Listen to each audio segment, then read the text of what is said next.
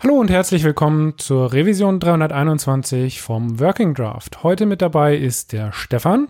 Hallo. Und meine Wenigkeit, der Anselm. Genau. Kleines Team heute, trotzdem ein paar News, Themen und Links. Und wir fangen einfach gleich mal an mit den News. Ähm, in eigener Sache habe ich da was zu verkünden.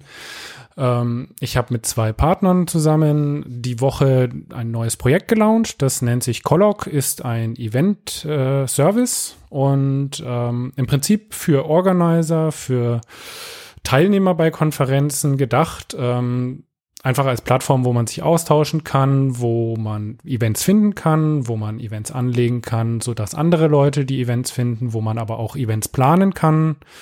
Und ähm, ja relativ viele Funktionen, kommen aber auch noch mehr und ähm, da wird es auch eine Sendung noch geben im Working Draft, wo wir dann mit den mit dem ganzen Team drüber reden, wie das Ganze entstanden ist, was das Konzept dahinter ist und auch ein bisschen über die Technik und die Einzelheiten dahinter quatschen. Genau. Mhm. Freue mich schon drauf. Ja, dann ähm, haben wir noch eine News. Das ist Firefox Quantum 57 ähm, ist auch ähm, am gleichen Tag wie Colloq live gegangen, nämlich letzten Dienstag. Ähm, und zwar die Version 57 von Firefox klingt erstmal relativ unspektakulär, ist aber sehr spektakulär, denn mit äh, 57er Version ist ähm, das Projekt Quantum live gegangen. Ähm, an dem Projekt haben die Leute bei Mozilla schon relativ lang gebaut. Ähm, ich glaube drei Jahre oder vier Jahre lang. Ähm, im Prinzip haben sie relativ viel von Firefox, vom Core von Firefox ausgetauscht.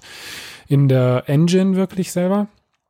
Und ähm, zum Beispiel die CSS-Engine ist jetzt, ähm, basiert jetzt auf Servo. Das ist die neue Engine. Und ähm, die kann zum Beispiel jetzt asynchron das CSS parsen und rendern. Das ist ziemlich cool. Ähm, macht sich dadurch bemerkbar, dass die Seite einfach extrem schnell gerendert werden kann. Und generell ist es so, der Firefox 57 ist extrem schnell, ähm, verbraucht sehr, sehr wenig Speicherplatz. Ähm, also man merkt das irgendwie bei der RAM-Nutzung.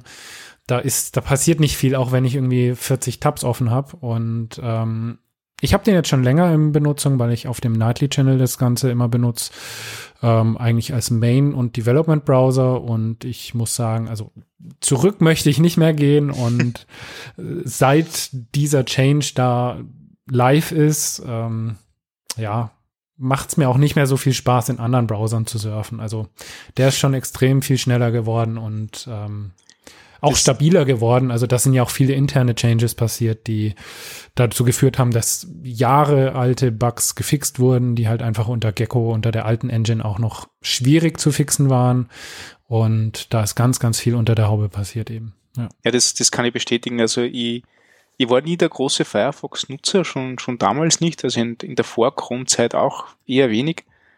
Ähm, mhm. Aber das macht jetzt richtig Spaß. Also der ist richtig gut geworden und super schnell und super stabil. Äh, und und mir, mir kommt irgendwie vor, wie wann, also wie, wie wann mein Mac so einen Browser jetzt gebraucht hätte. weil ich mit Kamme wirklich so zufrieden war. Also von dem her, Hut ab, das war eine, eine Mega-Leistung. Das mhm. macht jetzt richtig, richtig Spaß und, und ich hoffe, also ich wünsche dem Browser alles Gute für die Zukunft. Das ist ja echt guter Schritt in die richtige Richtung. Auf jeden Fall, ja. Und da kommt auch noch deutlich mehr. Also die mhm. nächsten Versionen bringen da immer noch mehr Sachen, die dann in der Quantum Engine eben gebaut werden. Das, also da kann man auch ähm, gespannt bleiben, was da noch kommt. So als, als eine Randnotiz, ähm, das Ding ist ja in, in Rust geschrieben, ähm, Programmiersprache, die äh, auf nativ runterkompiliert äh, und auch von Mozilla entwickelt wurde, ich glaube vor sieben oder acht Jahren. Und das ist halt mhm. sehr, sehr äh, unheard of, dass ähm, Mozilla extra Programmiersprache entwickelt hat, damit es den neuen Browser schreiben kann. Also das ist super spannend. Und jetzt wird das Ding ja auch noch von vielen anderen eingesetzt. Also NPM ist ziemlich drauf äh, auf dem Ding und ähm, Tilde, also die Erfinder von Ember.js, die haben ihr, ihr Monitoring-Produkt äh, äh, auch mit Rust geschrieben. Also das ist schon sehr beeindruckend, was da alles möglich ist. Das ist bei weitem kein Toy Language nicht. Das, da geht schon richtig mhm. zur Sache. Ja, ähm, so viel zu den News. Wir haben uns heute ein Thema ausgesucht. Ähm, wir wollen über HTTP 2 sprechen. Genau. Genau, also Trigger dazu ist ein Artikel von Jake Archibald, der ähm, HTTP2 Push-Nummer unter die Lupe genommen hat. Ähm, sehr spannend, weil ähm, HTTP2 Push ist ja eines dieser, dieser groß angepriesenen Features, die aber nur sehr, sehr selten verwendet werden. Und der Artikel von Jake geht da schon in sehr tiefe Details, äh, bemängelt auch, dass er sagt, okay, also für diese Edge Cases, die er dort präsentiert, gibt es einfach nur keine saubere Lösung. Das ist einfach nur nicht so weit. Und in Wirklichkeit muss man aber da ehrlich sagen, dass HTTP 2 nicht so weit, also generell nicht so weit ist, wie man, äh, wie man gerne möchte. Also ähm, wie fangen wir da am besten an? Also HTTP 2 ist ja ein umfangreiches Feature-Set. Äh, da geht es erstens einmal darum, dass, dass beim grundlegenden Übertragen der Daten Latenzen reduziert werden, äh, Zeiten besser genutzt werden und so weiter. Und aufbauend auf dem gibt es dann noch eine Reihe von extra Features, die man ähm, bei Bedarf dazu aktivieren kann. Und HTTP2 Push ist eben eines dieser, dieser Features. Ähm, wie, wie weit bist du mit dem Protokoll schon vertraut? Hm. ähm, also in der Theorie relativ weit vertraut, ähm, habe da schon relativ viel gelesen, ähm, also die Spezifikationen teilweise, auch ein paar Talks schon gesehen auf Konferenzen, ähm, immer wieder irgendwelche Artikel zu spezifischen Themen gelesen ähm, eben viel Theorie. Ich glaube, das ist, spiegelt auch so ein bisschen das allgemeine Wissen drüber wieder. Mhm. Ähm, es existiert ja extrem viel Verständnis, was theoretisch HTTP2 mhm. so kann. Ähm, einfach dadurch, was die Specification zum Beispiel eben da beschrieben hat. Ähm, in der Praxis schaut es aber eher so aus, dass die meisten einfach noch gar kein HTTP2 einsetzen oder aber dann halt einfach nur das als Protokoll einsetzen, genau. aber keine Zusatzfeatures benutzen. Genau, und also ähm, auf dem Stand bin ich eigentlich bisher auch. Ja.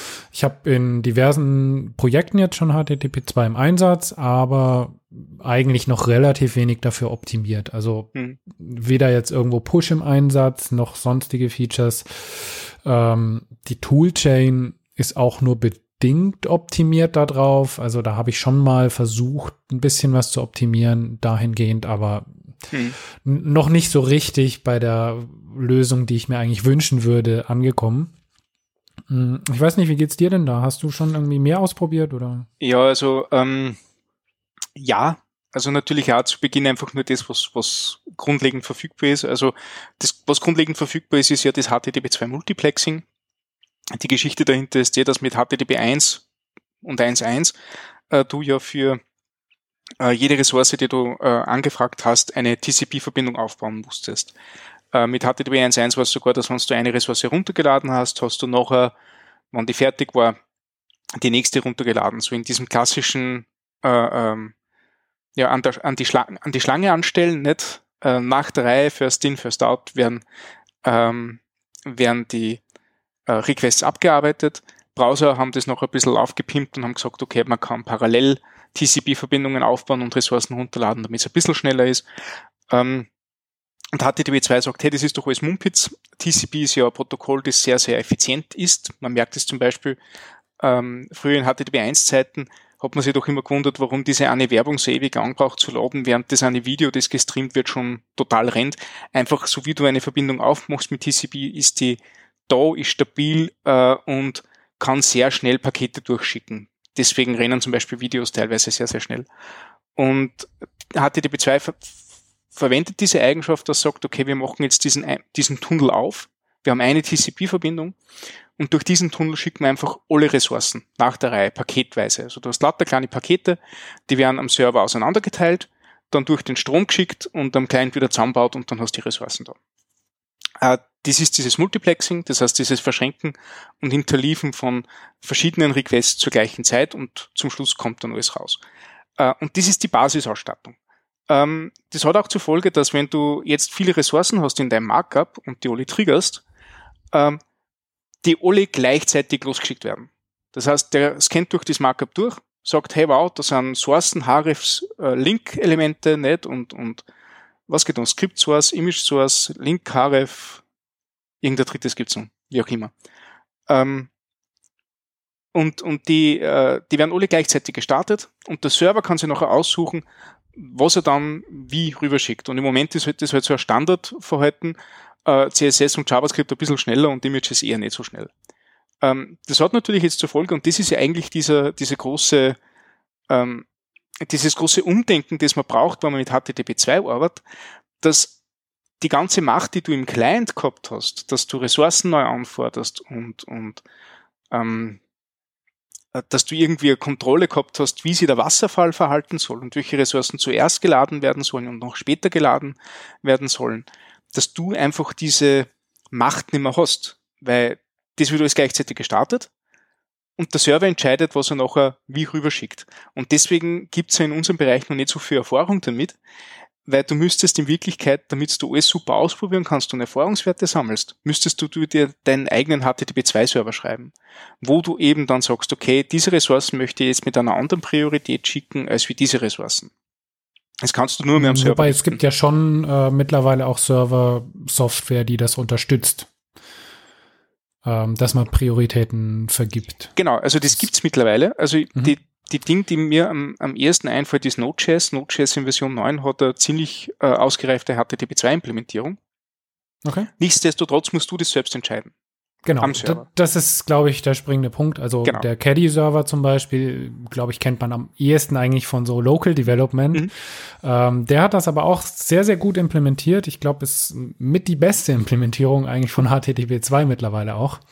Ähm, das Problem ist aber eigentlich an der Geschichte, ich habe ja jetzt irgendwie eine Riesenseite, also irgendwie bei einem Portfolio oder so, da ist das alles relativ irrelevant, da habe ich zehn Ressourcen und fertig. Da mhm. kümmert es jetzt auch weder den Server noch den Client großartig, wann was geliefert wird. Ähm, Gerade bei den großen Seiten ist es natürlich extrem relevant und ich glaube, da könnte man auch noch ganz, ganz viel optimieren. Aber ich muss ja da genau dem Server sagen, welche Bildsets zum Beispiel, zu welchem Zeitpunkt, mit welcher Priorität geladen werden sollen und ähm, ob genau. das jetzt nach dem Skript, nach dem CSS passieren soll. Und dann wird es ja noch ein bisschen komplizierter. Ähm, ich kann das zwar jetzt machen, muss ja aber im Endeffekt schon auch damit rechnen, dass nicht jeder Client das unterstützt, was mein Server dann konfiguriert hat. Also nicht jeder Client hat ja die gleiche HTTP2-Implementierung und genau. ähm, der ein oder andere Browser kann halt Sachen, der andere nicht. Ähm, wenn wir dann zu anderen Softwares kommen, die vielleicht mit der API von einer, von einer Webseite oder so kommunizieren, ist das ja noch mal was anderes.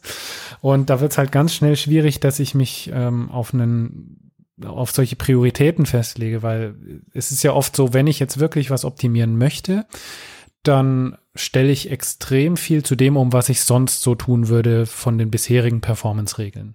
Ähm, und dadurch, wenn ich dann halt einen Client bekomme, der eben vielleicht nur HTTP 1.1 unterstützt zum Beispiel, dann kriegt der eine deutlich schlechtere Performance als bisher.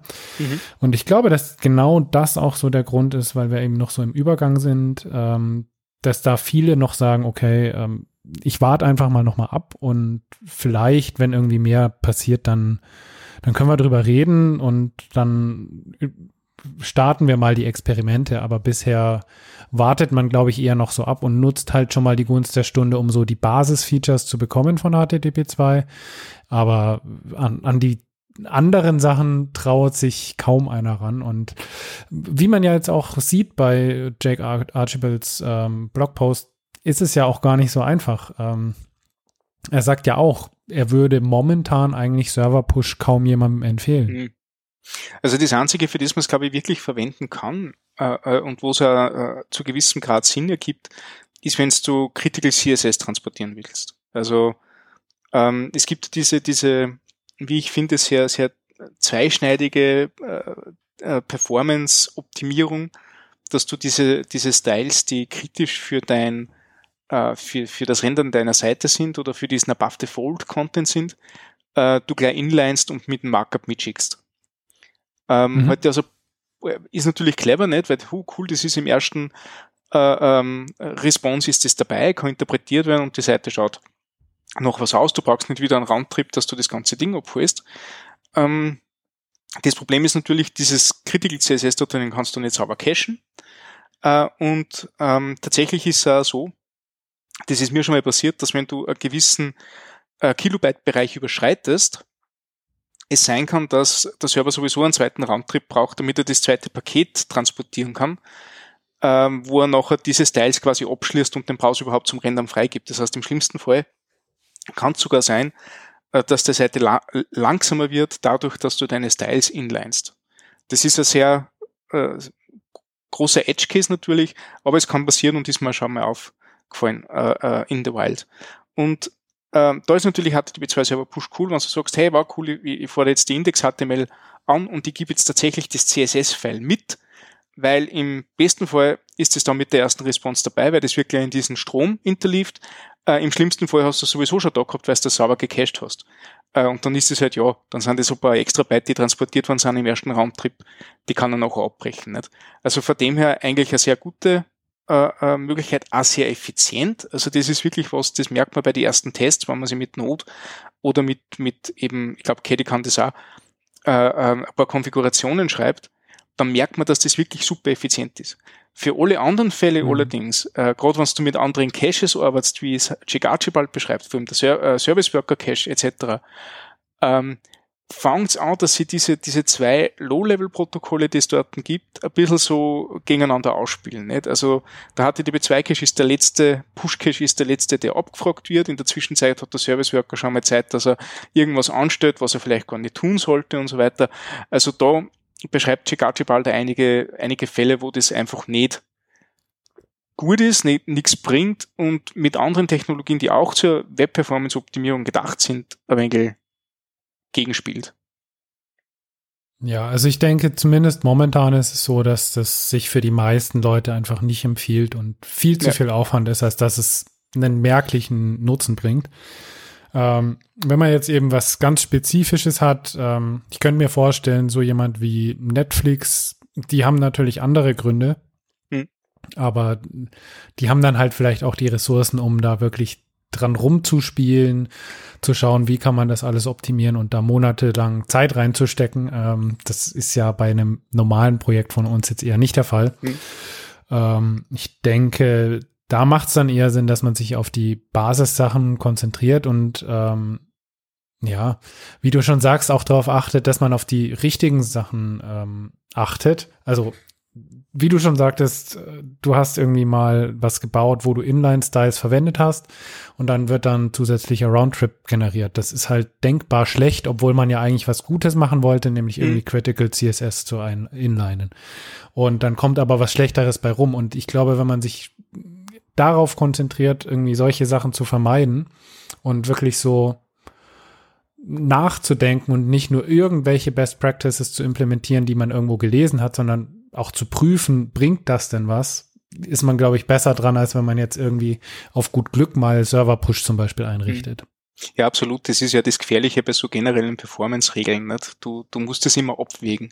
Also ich habe jetzt ja. zum Beispiel Tests gemacht mit HTTP2, ähm, wo ich ähm, bewusst das CSS, das ich normal gehabt hätte und gebundelt hätte, aufgesplittet habe in einzelne Komponenten und nur diese Komponenten transferiert hat über Link-Elemente, die ähm, tatsächlich auf der Seite benötigt worden sind. Mhm. Das waren dann äh, 9% von meinem Gesamt-CSS der Seite auf einer. Weil du hast halt so verschiedene Unter Unterseiten mit unterschiedlichen Komponenten. Aber dieses Basis-CSS, das waren halt einmal 9 oder 10%. Mhm. Und da merkst du gewaltige Unterschiede. Also da merkst du halt richtig, dass du diese, diese ganzen Link-Elemente, die du da hast, ähm, einfach absolut keinen Einfluss auf Performance haben, sondern im Gegenteil, das sogar super, super beneficial ist für die Performance, weil du halt teilweise bis zu vier Sekunden weniger Transferzeit brauchst und die, die ähm, Time to First Meaningful Paint um vier Sekunden früher da ist. Also das ist Wenn schon ich fragen darf, wie, wie viele Elemente hattest du da ungefähr so? Das war ähm, Navigation, Typografie, Footer, äh, Masthead und der Sidebar. Okay, weil ähm, es ist ja nicht so, dass man jetzt beliebig viele da ähm, an Ressourcen laden kann. Ähm, ein Kollege hat mir irgendwann mal berichtet, die hatten das eigentlich alle ihre Module auf einer Riesenseite asynchron geladen, alles über HTTP2, alles als einzelne Module und dann hatten sie halt irgendwie 40, 45 Module, die sie so mhm. als CSS reingeladen haben. Und das wiederum war halt dann doch keine gute Idee, wie sie festgestellt ja, haben. Das ist keine gute Idee. Weil alles hat ein Limit und ähm, das Limit ist einfach nur deutlich höher als bei HTTP 1.1. Mhm. Aber das heißt nicht, dass ich jetzt ähm, von zwei, drei, vier Head Resources auf 45 oder auf 100 gehen sollte. Na, absolut. Ähm, da muss man halt auch einfach gucken, ähm, was ist das Limit. Das hängt ein bisschen davon ab, wie groß die Ressourcen sind. Ähm, wenn das alles irgendwie so ganz, ganz kleine Dateien sind, dann ist die Chance groß, dass man da mehr nehmen kann. Ähm, muss man einfach ausprobieren, aber prinzipiell für normale Seiten würde ich sagen, kann man auf jeden Fall mal deutlich mehr die Seiten und die Dateien auch aufsplitten, die man benutzt. Genau, also wie also du schon sagst, äh, wenn man jetzt irgendwie einen Header, einen äh, Content-Bereich und einen Footer hat zum Beispiel, das macht total Sinn, das aufzusplitten oder auch noch weiter aufzusplitten. Mhm. Und was ich ja interessant finde, ist eigentlich ähm, HTTP2 mit JavaScript-Modules, also mit mhm. ES6-Modules. Mhm. Ähm, da bin ich mal noch sehr gespannt, ähm, was da so kommen wird. Ich habe es leider selber noch nicht ausprobieren können. Ja, das Spannende ähm, ist, dass es ja zwei sehr junge Technologien sind. Genau, die aber eigentlich Wo man perfekt nur null Erfahrung hat, nicht? Genau, die, die eigentlich perfekt zusammenpassen. Man hat halt leider keine Erfahrung, weil der Browser-Support noch nicht so richtig da mhm. ist. Also dafür bräuchte es ja den ähm, Native Import im Browser für die ES6-Modules. Mhm. Und ich glaube, das hat immer noch nur der Firefox momentan. Äh, Chrome hat es auch schon. Also in Chrome Im Stable schon, oder? Ja. Also dieses, diese Import-Function, wo du eine Promise kriegst mit dem importierten okay, Modul noch. Cool. Ja, Gut, dann fehlen halt nur noch zwei. ähm, nichtsdestotrotz hindert es natürlich einen dran, dass man es live irgendwo einsetzt. Mhm. Ähm, aber da habe ich große Hoffnungen drauf, weil ähm, gerade heutzutage, wo man halt doch relativ große Bundles ähm, an JavaScript für irgendwelche Single-Page-Applications oder ähnliches ähm, ausgibt, äh, stelle ich halt immer wieder fest, dass eigentlich das größte Performance-Problem dann dieses eine riesen Bundle ist. Und mhm. wenn ich das einfach eliminieren kann, weil ich halt auf der ersten Seite oder auf dem initialen Screen, den ich habe, eh, weiß ich nicht, nur ein Zwanzigstel von allem brauche und den Rest dann dynamisch nachladen kann, dann bringt das natürlich extrem viel. Absolut. Vor allem, wenn dieser fette Tunnel schon existiert und der Request nichts mehr kostet und die, der genau. Transport vom nächsten Bundle einfach viel, viel schneller erfolgt. Genau, ich kann halt erstmal abwarten oder ich, ich krieg halt schneller einen First Paint von meiner Application, während noch gar nicht die ganze Codebase ja. dafür ausgeliefert wurde eigentlich. Na, aber subsequente Pakete mhm. oder subsequente Module werden natürlich viel, viel schneller transportiert, mhm. weil eben diese Verbindung aufrechterhalten bleibt zwischen Punkt genau. A und B. Ja. Also die schließt ja nicht mehr. Was ich mir auch gut vorstellen kann, ich weiß nicht, ob das schon mal jemand ausprobiert hat, ähm, Lazy Loading von Bildern. Da mhm. ist es ja auch so, dass ich im Prinzip eigentlich dann ähm, schon im Hintergrund diesen Request abschicken kann und dann kann ich es dem Server auch überlassen, ob er jetzt gerade die schon vorab lädt oder erst später dann on demand lädt. Und da kann ich mir auch vorstellen, dass das gerade bei so größeren Listing-Seiten, weiß ich nicht, Pinterest oder ähnliches zum Beispiel, dass das einen extremen Performance-Gewinn mhm. darstellen kann für den User, dass der einfach dann eben nicht mehr ewig warten muss, bis da die Bilder alle geladen sind und äh, angezeigt werden. Das ist ja gerade das größte Problem, was diese HTTP2-Ressourcenpriorisierung mit sich bringt, weil die Implementierung, die es aktuell gibt, die sind ja nicht äh, äh noch, noch semantische Relevanz für den Content, gemacht, sondern noch Dateityp. Das heißt, äh, okay, man kann CSS und JavaScript höher priorisieren als Bilder.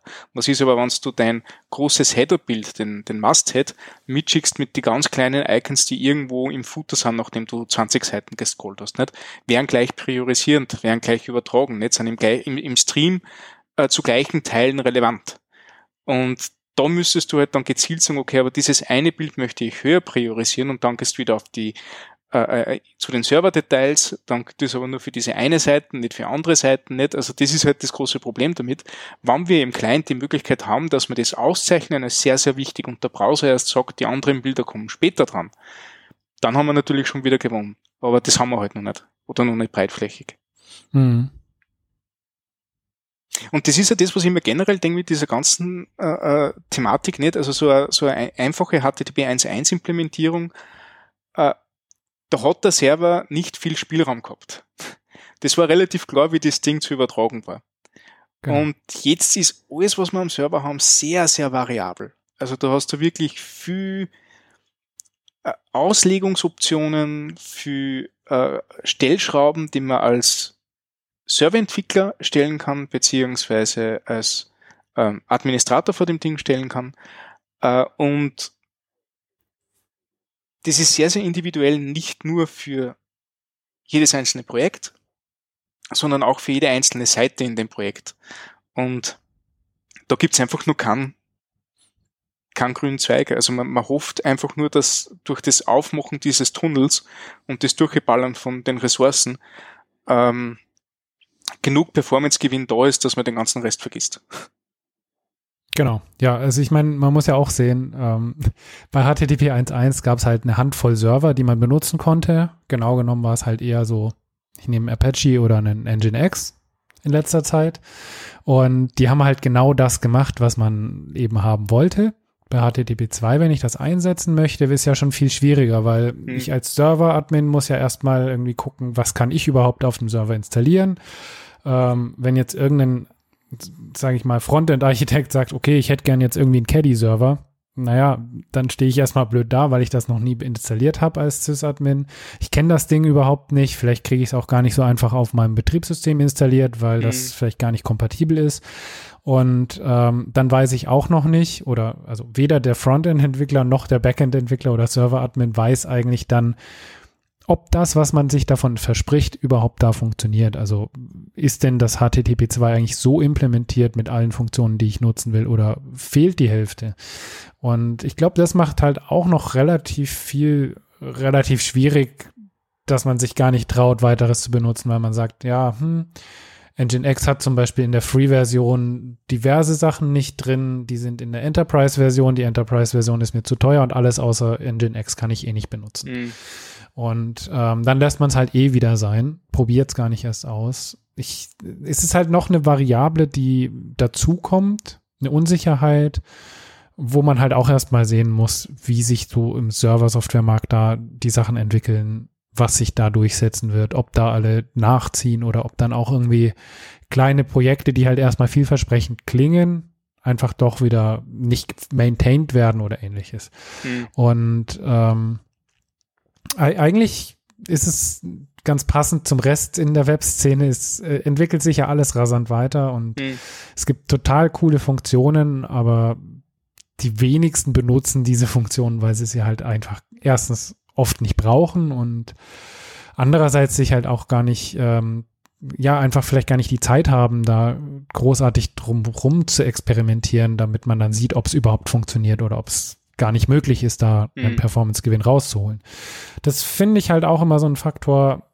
Da finde ich es dann gut, wenn ähm, Leute, die irgendwie bei großen Firmen arbeiten, die da irgendwie Erfahrung sammeln können, das in Blogposts scheren, die dann einfach auch Tipps geben, was macht Sinn, was sollte man lieber sein lassen. Und ähm, deswegen finde ich es extrem wichtig, dass Jake Archibald da seine Bedenken auch äußert bezüglich HTTP 2 Push und dann muss man eben selber gucken, was man draus macht und ob man jetzt dann noch die Muße hat, sich selber damit zu beschäftigen oder erstmal sagt, okay, dann nutze ich halt das Basisset ähm, und wenn ich irgendwie merke, okay, die Performance muss jetzt verbessert werden, dann kann man halt sehen, da gibt es noch ganz viel Potenzial, da kann man viel machen.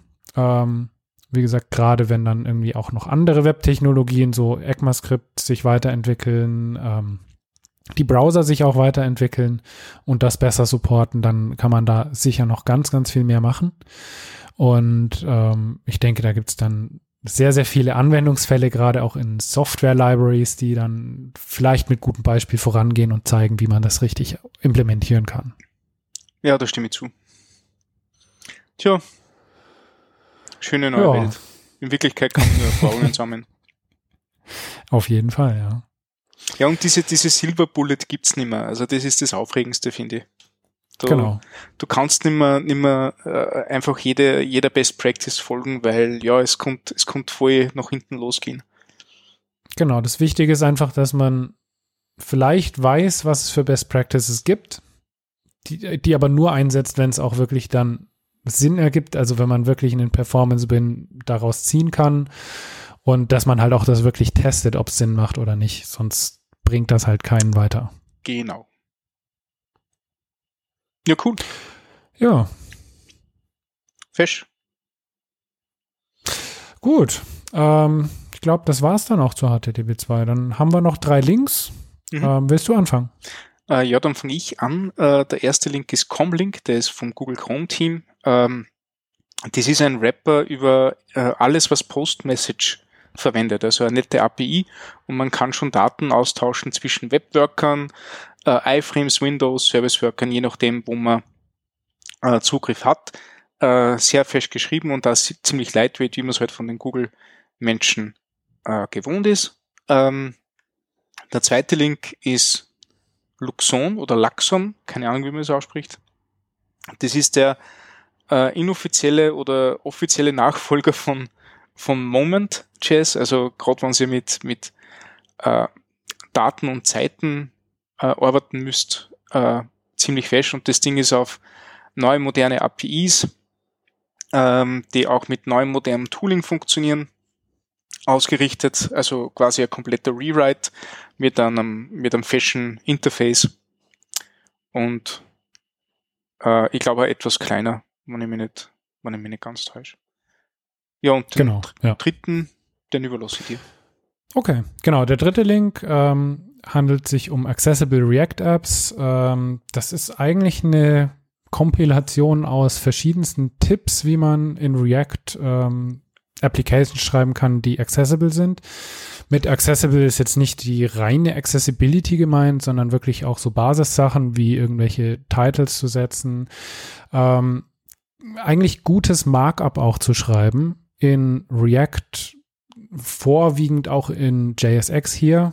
Ähm, paar generelle React-Tipps sind auch dabei. Ist auf jeden Fall so eine Art Cheat Sheet, würde ich behaupten, oder Guideline, wo man einfach sich entlanghangeln kann, wenn man eben eine React-App schreibt und schauen kann, einfach so, bevor man sie live stellt, habe ich das alles beachtet, passt das alles soweit? Das sind nicht so viele Punkte, dass man sie jetzt nicht irgendwie dann mal schnell noch prüfen könnte und entsprechend die Anpassungen vornehmen kann. Also das finde ich eine sehr, sehr gute Guideline, die man einfach immer wieder durchgehen kann, gucken kann, habe ich meine eigene App da irgendwie äh, entsprechend compliant geschrieben oder nicht. Ja. Cool. Genau, und damit sind wir dann auch durch für die Sendung, ne? Ja, äh, fesche kleine Sendung. War wieder mal ganz nett, ne? Genau. Dann bis zur nächsten Woche. Passt, bis zum nächsten Mal. Ciao. Ja. Ciao.